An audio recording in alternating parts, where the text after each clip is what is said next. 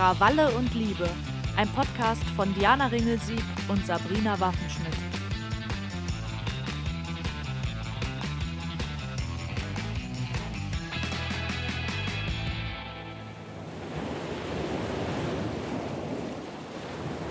Hello, hello, hello. Hey! Bin gut drauf und du? Ja, ich auch. Jetzt, also wir haben ja jetzt auch schon direkt im Voraus, hätten wir tatsächlich mal laufen lassen sollen. Wir haben schon gut einen weggelacht hier. Ja, weggelacht. So, komm, ich mach's jetzt offiziell. Herzlich willkommen zur ersten Folge unseres Summer Specials. Wuhu! es ist so geil, einfach die erste Staffel Krawalle und Liebe ist abgeschlossen. Ey, So wie krass. verrückt fühlt sich das an? Mega krass. Ich kann es auch überhaupt nicht glauben. Aber es ist so krass einfach, weil es ist ja ein halbes Jahr gewesen. Wir haben das jetzt einfach durchgezogen. Wir haben Silvester Pah. unseren Trailer aufgenommen im Dänemark-Urlaub.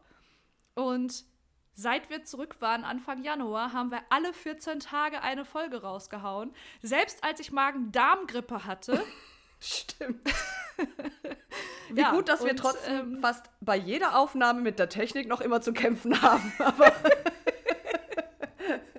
egal, Profi ist Profi. Aber hey, also solange die Leute sich davon unterhalten Es hat sich keiner beschwert. Ja, jetzt ist es natürlich so, wir haben uns wirklich eine Pause verdient.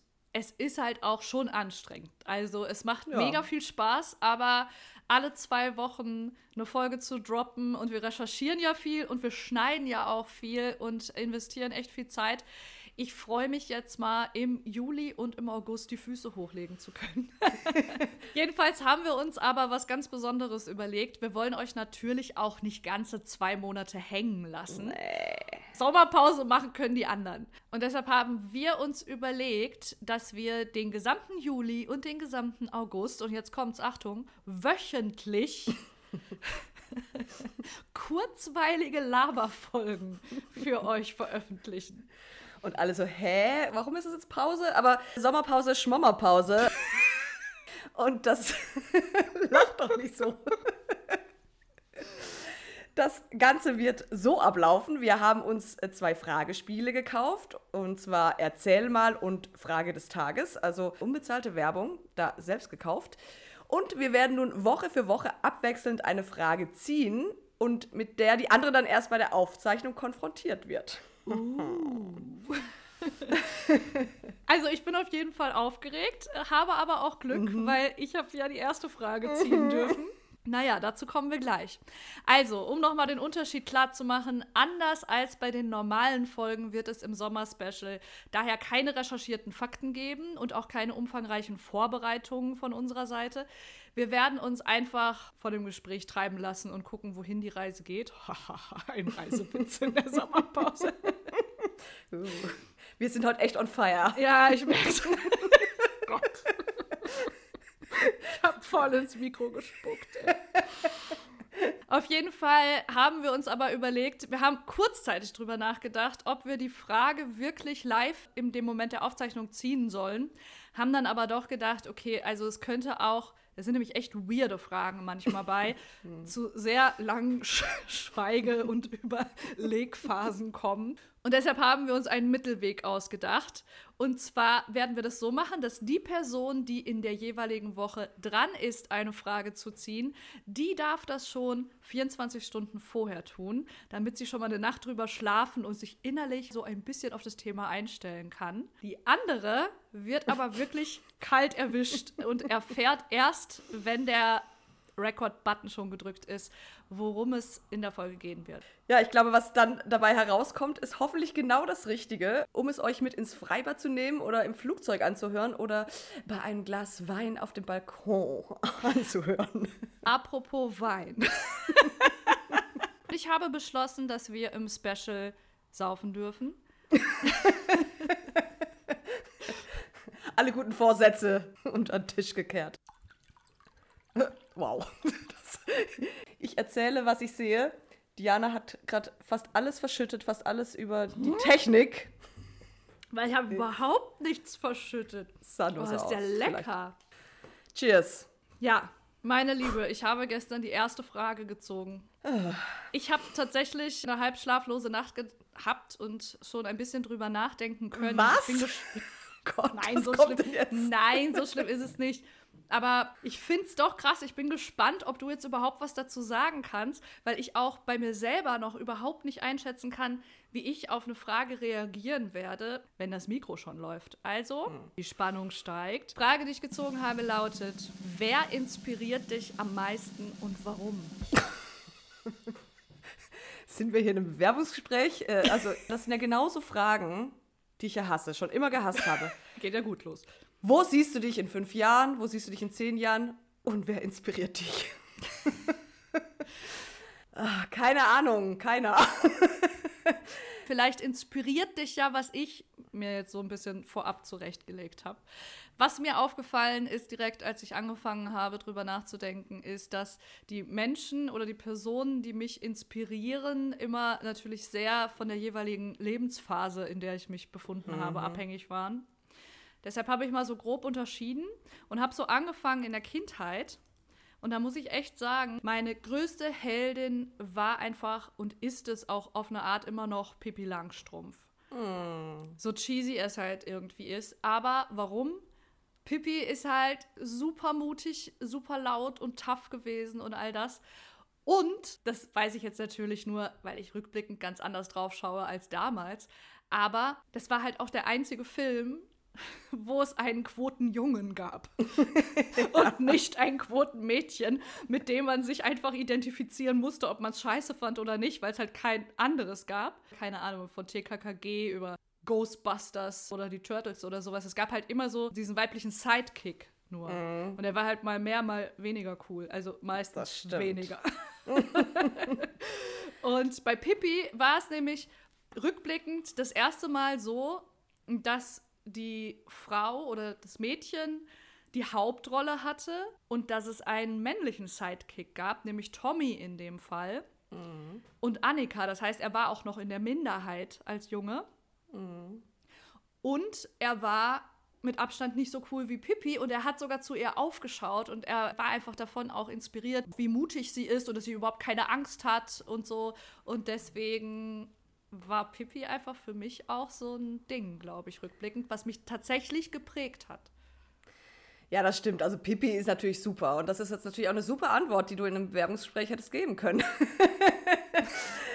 so, wenn ich jetzt an Kindheit denke, ich hatte das ja schon mal in der einen Folge gesagt, also ich war einfach von Sängerinnen total angetan und da ganz vorne mit dabei zum einen Whitney Houston.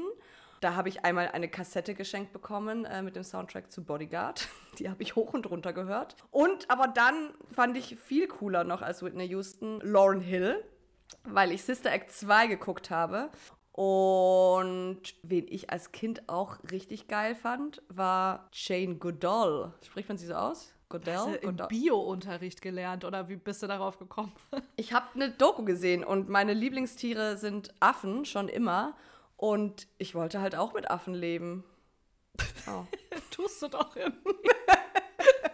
Ja, das sagte meine Mutter, als ich mir meinen Hund holte. So, da hast du doch endlich deinen Affen. Ich wollte immer einen Affen haben als Haustier und habe diesen Wunsch sehr oft geäußert. Und das Argument meiner Mutter war dann irgendwann, du dürftest ja sofort einen Affen haben, aber das geht nicht, weil da wird ja die Vorhänge runterreißen. Ich so, ah ja. Stimmt. Ich dachte halt, jetzt kommt, du kannst einen Affen nicht aus seinem natürlichen Lebensraum entfernen. Nee, er würde die Vorhänge runterreißen. Das macht total Sinn. Und finde ich auch gut, dass das für dich als Kind eine äh, total akzeptable Antwort war Ja. und dass du dann auch diesen Wunsch aufgegeben hast. Offenbar sehr auf Ordnung bedacht. Aber ist auch tatsächlich einer der ersten Dinge gewesen, die mir an dir aufgefallen sind, als wir uns kennengelernt haben. Also deine Liebe zu Affen. Denn du hattest damals eine Wohnung, die war unwesentlich größer als dein Bett. Also es war echt klein, muss man sagen. Und da stand halt immer dieser riesige Holzaffe drin. Ja. Der war so, also der war größer als dein Hund, muss man dazu sagen. Aber so Ja. viel Platz musste sein. Die Person, die mir diesen Affen geschenkt hat, die hört hier auch öfter zu. Danke, das ist auch noch heute einer meiner liebsten Affen. Gegenstände. Affen. Aber war Jane dann auch für dich ein berufliches Vorbild? Also hattest du auch Bock, in so eine Richtung zu gehen? Ja, ich wollte eine Zeit lang wollte ich Tierpflegerin werden. weil, also ich habe mich dann da so ein bisschen für interessiert. Ich wollte mit Affen leben und hat ja gut geklappt. Aber das hat, das hat sich, ja, das hat sich dann halt irgendwann auch verwachsen, sage ich mal. Ja, ich kann ja mal weitermachen. Vielleicht inspiriert dich das dann zu deinem nächsten Vorbild oder mhm. deiner nächsten Inspiration. Waren wir jetzt eh schon. Und zwar finde ich, das Ganze ging dann so ein bisschen in die nächste Stufe, natürlich im Teenie-Alter, was dann lustigerweise ist einem dann ja vieles eigentlich peinlich gewesen, was man so als Kind cool fand. Mhm. War bei mir halt aber gerade was Pippi angeht halt gar nicht so, weil ich sofort die Parallelen gesehen habe, weil die war ja voll der Punk, ne? Die hatte diese abstehenden Zöpfe, die hat Boots und Strapse getragen, muss man an dieser Stelle mhm. auch mal mhm. sagen. Sie hat die Polizei gehasst und hinters Licht geführt. sie hatte, musste nicht arbeiten gehen, weil sie aus einem unendlichen Koffer voller Goldmünzen gelebt hat und durfte ihr Pferd mit in die Wohnung nehmen. Also das ist Anarchie pur. Das hat mich einfach auch dann einfach weiter inspiriert. Und das heißt, Pippi hat da sehr viele Jahre eine sehr große Rolle gespielt. Mhm. Möchte an dieser Stelle natürlich auch kurz einfügen, wie problematisch dieser Goldkoffer aus heutiger Sicht zu betrachten ist. Yes. Den Piraten-Südseekönig Daddy so richtig äh, übel anderen Völkern geraubt und zu ihr nach Schweden gebracht hat. Aber das steht auf einem anderen Blatt. Ich wollte es jetzt nur an dieser Stelle nicht verschweigen. Aber ja, dann ging es halt weiter und zwar dann so in dieser späten Schulzeit ging das dann bei mir los und vor allen Dingen auch im Studium. Noch gar nicht im Journalismusstudium, in dem davor eigentlich schon. Aber dann haben Vorbilder irgendwann mehr diesen beruflichen Anstrich bei mir zum Beispiel bekommen. Mhm. Weil das eher so eine Inspirationsquelle war, wo könnte ich mich denn selbst sehen? Also was würde mir denn Spaß machen? Wo will ich denn hin? Und dann bin ich relativ schnell, wir sind ja die Generation des Musikfernsehens, mhm. bei Charlotte Roach und Sarah Kuttner gelandet. Ah, ja. Ja, das passt bei dir natürlich wie Faust aufs Auge. Ach so, ich dachte, du stimmst jetzt ein, weil du die auch cool fandest.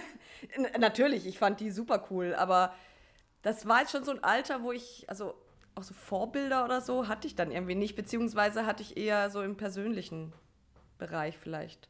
Also ich fand da zum Beispiel einfach zu der Zeit meine Tante total cool, weil die, die ist irgendwie weg in die Stadt und die hatte immer coole Klamotten an und die war hübsch und die hat später dann auch einen ähnlichen Job gemacht äh, wie ich heute. Und ich glaube, so in dem Alter. Ich möchte an dieser Stelle was einfügen, wenn ich darf. Ich hoffe, also du kannst es mhm. auch, wir können es auch rausschneiden, wenn das jetzt too much ist. Aber ich möchte an dieser Stelle mal sagen, hätte ich diese Tante gehabt, wäre sie auch mein Vorbild gewesen. Man muss dazu sagen, Sabrina hat mir mal ein Foto von ihr gezeigt. Sie ist wunderschön und sie sitzt auf diesem Foto neben Adrian Brody.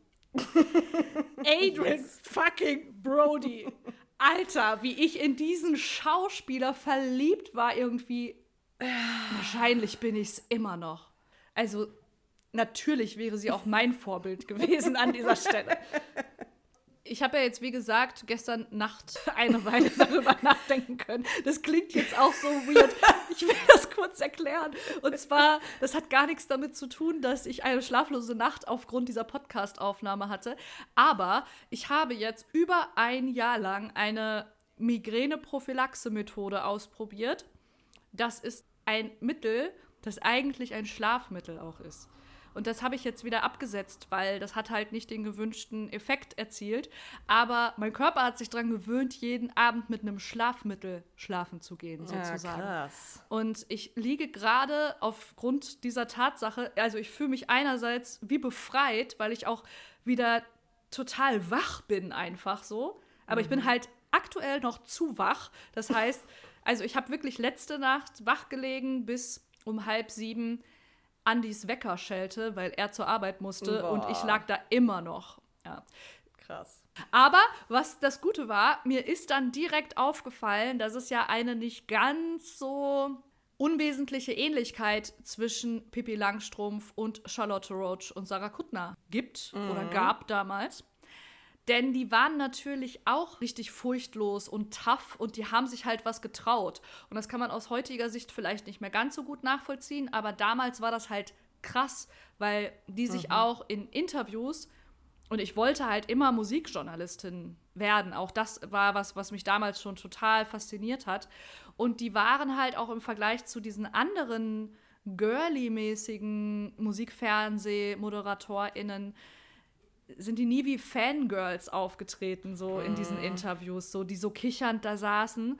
Die haben es halt immer geschafft, auch so, so männliche, internationale Superstars komplett aus dem Konzept zu bringen mit ihrer Art, weil die das gewohnt waren, immer die Oberhand zu haben und dachten sich, ah ja, jetzt kommt so ein Mädel und ich bin der Star und jetzt erzähle ich da mal was. Und es ging halt bei denen nicht. Da sind die halt voll auf, wie heißt das, auf Grundeis gestoßen? Der Arsch geht auf Grundeis, aber Das ist ein anderes Sprichwort.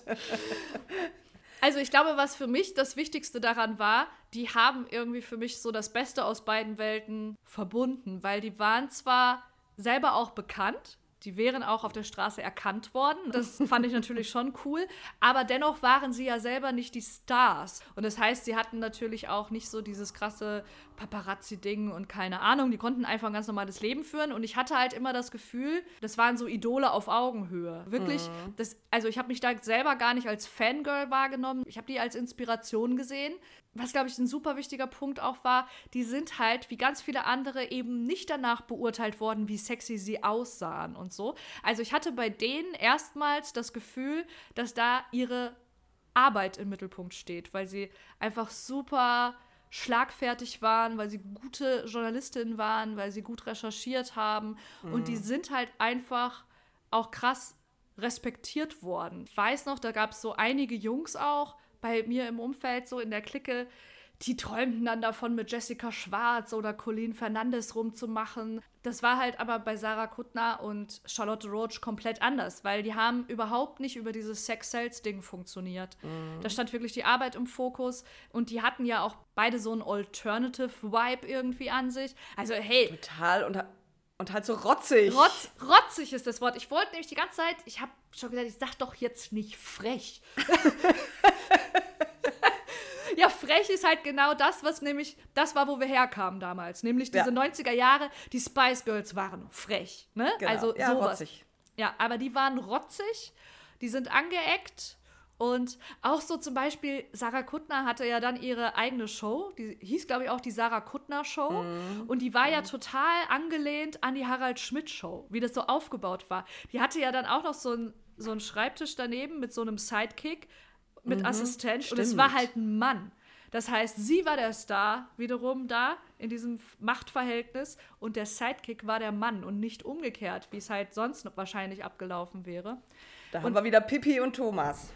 Stimmt, ja. Und deswegen, ich sehe da einfach echt viele Parallelen und ich habe halt auch dann einfach gesehen, dass auch so die Jungs, und das ist halt traurig, aber man hat sich sehr viel natürlich aus der Meinung von Jungs gemacht und man hat gesehen, dass die, ja, die beiden eher als krass bezeichnet haben oder so. Und dann habe ich irgendwann gemerkt, dass die die ersten Frauen sind, denen so eine Bewunderung von Jungs auch zuteil wurde, die sonst nur Männer bekommen haben. Also die auf die- Respekt basierte. Genau. Und, nicht das wollte ich auch. Sehr gut. Ja, du, äh, diese schlaflose Nacht ähm, hat sich ausgezahlt hier bei dir. Yes, yes. Gute Antworten, gute Antworten. Wer inspiriert dich heute? Nee, nee, nee. Schade. Da kommt die Journalistin. Ich hab sofort gesehen, wie sie Luft holt und galant zum nächsten Thema überleiten wollte. Funktioniert heute nicht, Baby. Nee, ich habe das ja vorher schon so ein bisschen angeteasert. Es ist wirklich so und das soll jetzt, also das klingt jetzt cheesier, als es ist. Aber mich inspirieren wirklich so meine FreundInnen vor allem. Und das sind auch wirklich die Dinge, wo ich mir dann manchmal sowas, so eine Eigenschaft irgendwie anschaue und, und denke, ach, davon möchte ich mir so eine Scheibe ein bisschen abschneiden. Da möchte ich mir so ein bisschen, ne, wenn ich das nächste Mal in der und der Situation bin, vielleicht kann ich das ja mal so handeln oder das probiere ich mal aus. Aber was sind das für Eigenschaften? Ich weiß es nicht. Ich habe eine Freundin, da be das bewundere ich einfach, die ist so wahnsinnig reflektiert, was, wenn es so darum geht, wie es ihr geht, äh, wie es ihrem Körper geht. Also die spürt sich so sehr, finde ich. Das ist nicht immer nur ein Segen, aber es, ich finde das wahnsinnig bewundernswert. Eine andere Freundin ist einfach, jetzt weißt du auch, von wem ich spreche, die finde ich so schlau. Ich, das ist so blöd, ähm, das zu sagen. Alle meine Freundinnen sind schlau, aber das ist so eine, so eine andere Art von Schlauheit, die ich auch nicht so nicht, also ich weiß auch nicht, das ist so eine, eine Ausstrahlung. Ich, ich, ich kann es jetzt gar nicht sagen. Ich weiß richtig, wie sie jetzt gerade kopfschüttelnd vor diesem Podcast sitzt und sich wieder denkt, boah, Sabrina. halt doch die Fresse. Nein, aber wir sind neulich zusammen unterwegs gewesen und ich habe danach sofort gewusst, was du meinst. Ja, danke, danke. Sie ist einfach, was du gerade meintest, sehr reflektiert. Und ich hatte auch den Eindruck, so bei allem, was man sagt, sie ordnet das gleich in zehn verschiedenen Ebenen ein und bringt so krassen Input auch so ins Gespräch ein und man, man ist da nie auf einer Stelle. Ich habe das auch so wahrgenommen und ich mhm. habe sie jetzt, ich glaube, nur das eine Mal gesehen. Also vielleicht haben wir uns vorher mhm. mal schon mal kurz irgendwo gesehen, aber ich mag die auch sehr, sehr gerne. Ja. Und äh, dann, Diana, da bist natürlich auch noch du. Und bei dir bewundere ich einfach wahnsinnig, ja schon immer, diese krasse Lebensfreude und diesen, diesen Genuss am Leben und dieses nicht genug kriegen können vom Leben. Das ist natürlich etwas, was man schwer imitieren kann, aber das ist wahnsinnig inspirierend für mich. Denn ich liebe das Leben. Ah, das ist mein Song, wirklich. Ist auch so lustig, wie ich das einfach jetzt schon durchziehe seit 15 Jahren, dass ich immer auf dem Höhepunkt einer jeden Party Vicky Leandros auflege, dass es inzwischen richtig viele Menschen gibt, die sagen, dass sie diesen einen Song mit mir verbinden. Ja. ja, das freut mich voll zu hören. Also, das, ich weiß gar nicht, was ich so dazu sagen soll. Das ist auch witzigerweise was, was ja auch, jetzt sage ich wieder, mein Partner. du hast vorher schon den Namen gedroppt. Ja, ich sage den Namen ja auch manchmal es ist auch wirklich, ich, es machen sich immer auch so Leute aus meinem Umfeld drüber lustig, ne? Die dann sagen, oh, Diana redet wieder von ihrem Partner. Will ich jetzt auch mal hier in diesem Special mal kurz droppen, wo da eigentlich mein Struggle besteht. Der Struggle ist der, es ist überhaupt kein Geheimnis, dass wir verheiratet sind und all das, aber aber ich habe irgendwie so eine so eine Abneigung gegen den Begriff mein Mann. Ich sag das auch manchmal. Also ich setze das auch sehr geschickt ein. Also gerade wenn es um irgendwelche seriösen Dinge geht, so, dann. Ich bin eine ähm, verheiratete Frau, ich kann was. Ich dachte jetzt eher sowas wie, wenn man sich bewirbt, wollte ich schon fast sagen, für ein schickes Ferienhaus. Dann schreibe ich sowas, mein Mann und ich möchten gerne, weil ich finde, verheiratet klingt halt sehr seriös. Mhm. Aber ich habe dennoch ein Problem damit, weil es werden ganz viele die Augen verdreht, ich weiß es, aber es ist ja nicht mein Mann, also er gehört mir ja nicht. Aber zu einer Partnerschaft gehören immer zwei, da hat er halt auch noch ein Wörtchen mitzureden. Das ist der Grund, warum ich hier manchmal so rumdruckse und ich mag das einfach alles nicht. Egal, jetzt sind wir ausgerutscht. Abge abgedriftet. Huch. So, jetzt aber Diana. Wer inspiriert dich heute? ah, die Stimme haben wir schon lange nicht gehört. Mhm. Irgendwann sind halt um es kurz Kuttner und Roach abzuschließen, da ging es mir dann irgendwann auch wie dir, dass ich das vielleicht auch gar nicht mehr so sehr gebraucht habe oder dass das auch so ein bisschen seinen Glamour verloren hat. Also zum Beispiel, als ich damals ja frisch in Berlin gewohnt habe, sind wir immer im Magnetclub feiern gegangen. Aber nicht da, wo der heute ist, sondern in der Greifswalder Straße war der damals noch. Und es war halt damals der angesagteste Club und er war relativ klein. Und ich erzähle das deshalb, weil Sarah Kuttner hatte zu dieser Zeit diese Sarah Kuttner Show mit diesem Assistenten. Und die beiden sind da auch immer gewesen. Und da muss man mhm. sich halt vorstellen, es war ein winziger Raum. Und da waren dann die beiden auch. Und das fand ich halt einerseits total krass, weil ich dachte, okay, irgendwas scheine ich richtig zu machen, wenn Sarah Kuttner hier feiern geht. Und ich weiß noch, die sind dann so zusammengekommen oft. Und dann ist er so, hat sich voll in Gespräche verwickeln lassen und ist so ein bisschen auch, glaube ich, in dieser Prominenzrolle so aufgegangen. Und Sarah stand dann, also ich bin wirklich wöchentlich in diesem Club gewesen, manchmal auch zweimal. Und ich habe sie dementsprechend auch oft gesehen. Und Sarah stand dann damals häufig so am Rand, oft auch alleine und hat das so alles so beobachtet. Und ich weiß noch, dass ich das damals total krass fand, weil für mich war die Vorstellung, alleine in einem Club zu sein, das war so angsteinflößend für mich. Und ich dachte, Alter, die ist so cool, die stresst es noch nicht mal, dass der Typ jetzt irgendwie sich mit anderen Leuten irgendwie abgeseilt hat und dass sie da jetzt so alleine steht. Und ich habe das immer so wahrgenommen, dass sie halt, ja, weil sie so tough ist, dass sie so über allem mhm. steht. Und dann habe ich irgendwann im Nachhinein, lange Zeit später, mal ein Interview gelesen, in dem sie erzählt hat, dass sie beim Weggehen eher die Person ist, die nicht mit der Gruppe auf der Tanzfläche eskaliert und den Spaß ihres Lebens hat, weil sie eher introvertiert ist, obwohl man ihr das nicht zutraut, weil sie war halt so die Rotzgöre der Nation zu dem Zeitpunkt, aber mhm. sie war halt dennoch die, die dann eher am Rand stand als stille Zuschauerin und die sich dabei eher auch oft alleine gefühlt hat. Und mhm. das hat auch dann mir nochmal so ganz krass gespiegelt, dass die Dinge halt oft nicht so scheinen, wie sie sind oder wie viel man selbst reininterpretiert. Und mhm. wie gesagt, ich glaube, ich war da ja eh nie so richtig Fangirl. Es war eher wirklich, es waren berufliche Vorbilder, wo ich auch dazu sagen muss, ich wollte auch schon immer Bücher schreiben. Das war auch immer mein Traum. Und ausgerechnet Kuttner und Roach waren dann von all diesen ModeratorInnen aus dieser Musikfernsehen-Ära eben auch die, die große Erfolge mit ihren Romanen gefeiert haben. Ne? Also wir dürfen nicht vergessen, da gab es dann Feuchtgebiete. Feuchtgebiete von Charlotte Roach, das ist ja ein internationaler Bestseller sondergleichen, eines der erfolgreichsten Bücher bis heute, glaube ich. Also in der ja auch verfilmt Sprachen? worden ist. Ja, und Sarah Kuttner hatte, ich weiß gar nicht mehr, ich glaube, Mängelexemplar war das mhm. erste, wenn ich mich recht entsinne. Ich, das erste, was ich gelesen habe, war auf jeden Fall Wachstumsschmerz. Mhm. Und dieses Buch, das hat mich so geflasht. Ich habe das damals gelesen, da haben wir uns schon gekannt. Da waren wir im mhm. Masterstudium und wir waren bei unserer gemeinsamen Freundin in der WG. Und ich weiß nicht mehr warum, aber ich habe da ein paar Tage bei ihr gewohnt, obwohl ich auch in Berlin wohnte. Ich verstehe das nicht mehr rückblickend. Aber ich habe auf dieser Matratze auf dem Fußboden gelegen und es hat geregnet und es war irgendwie so ein verkaterter Tag. Und ich habe mir einfach irgendein Buch aus ihrem Bücherregal genommen. Und es war Wachstumsschmerz von Sarah Kuttner.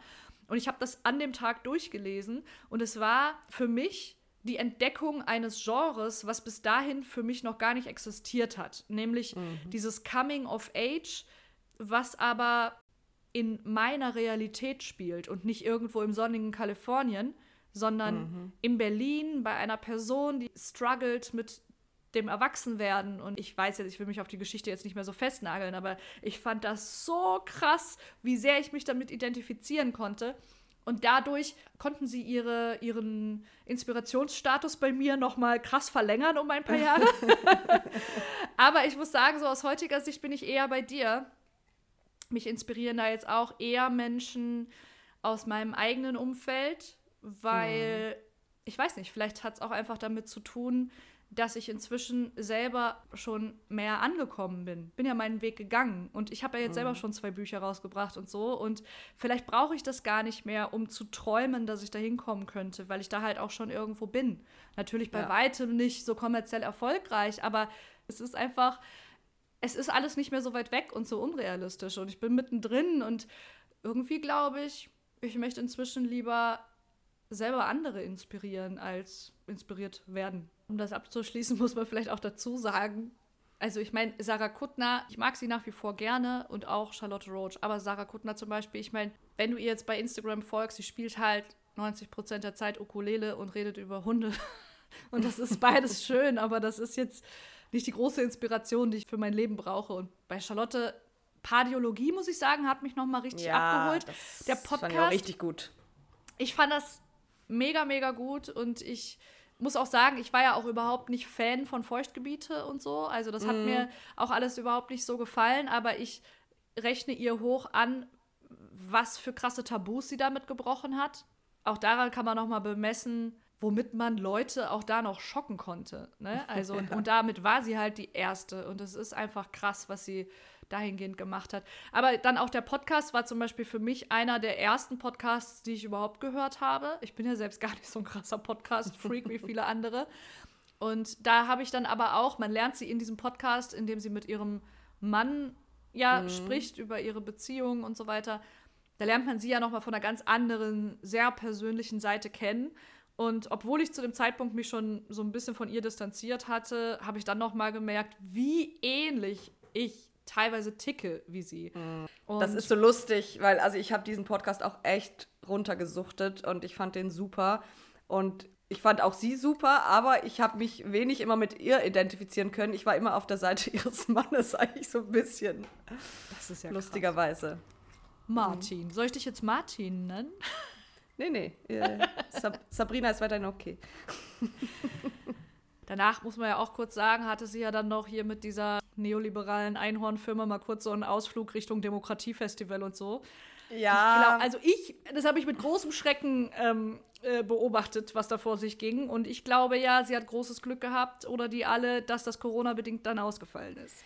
Ja, und auch Sarah hat sich ja äh, ein paar Schnitzer geleistet. Ja, stimmt, da muss man auch auf jeden Fall sagen. Und vor allen Dingen auch, was war noch mal der zuletzt? Sie hat verteidigt, warum sie das N-Wort genutzt hat in der Sendung mit Hotel Matze, oder? War das nicht das? Ah, stimmt, genau.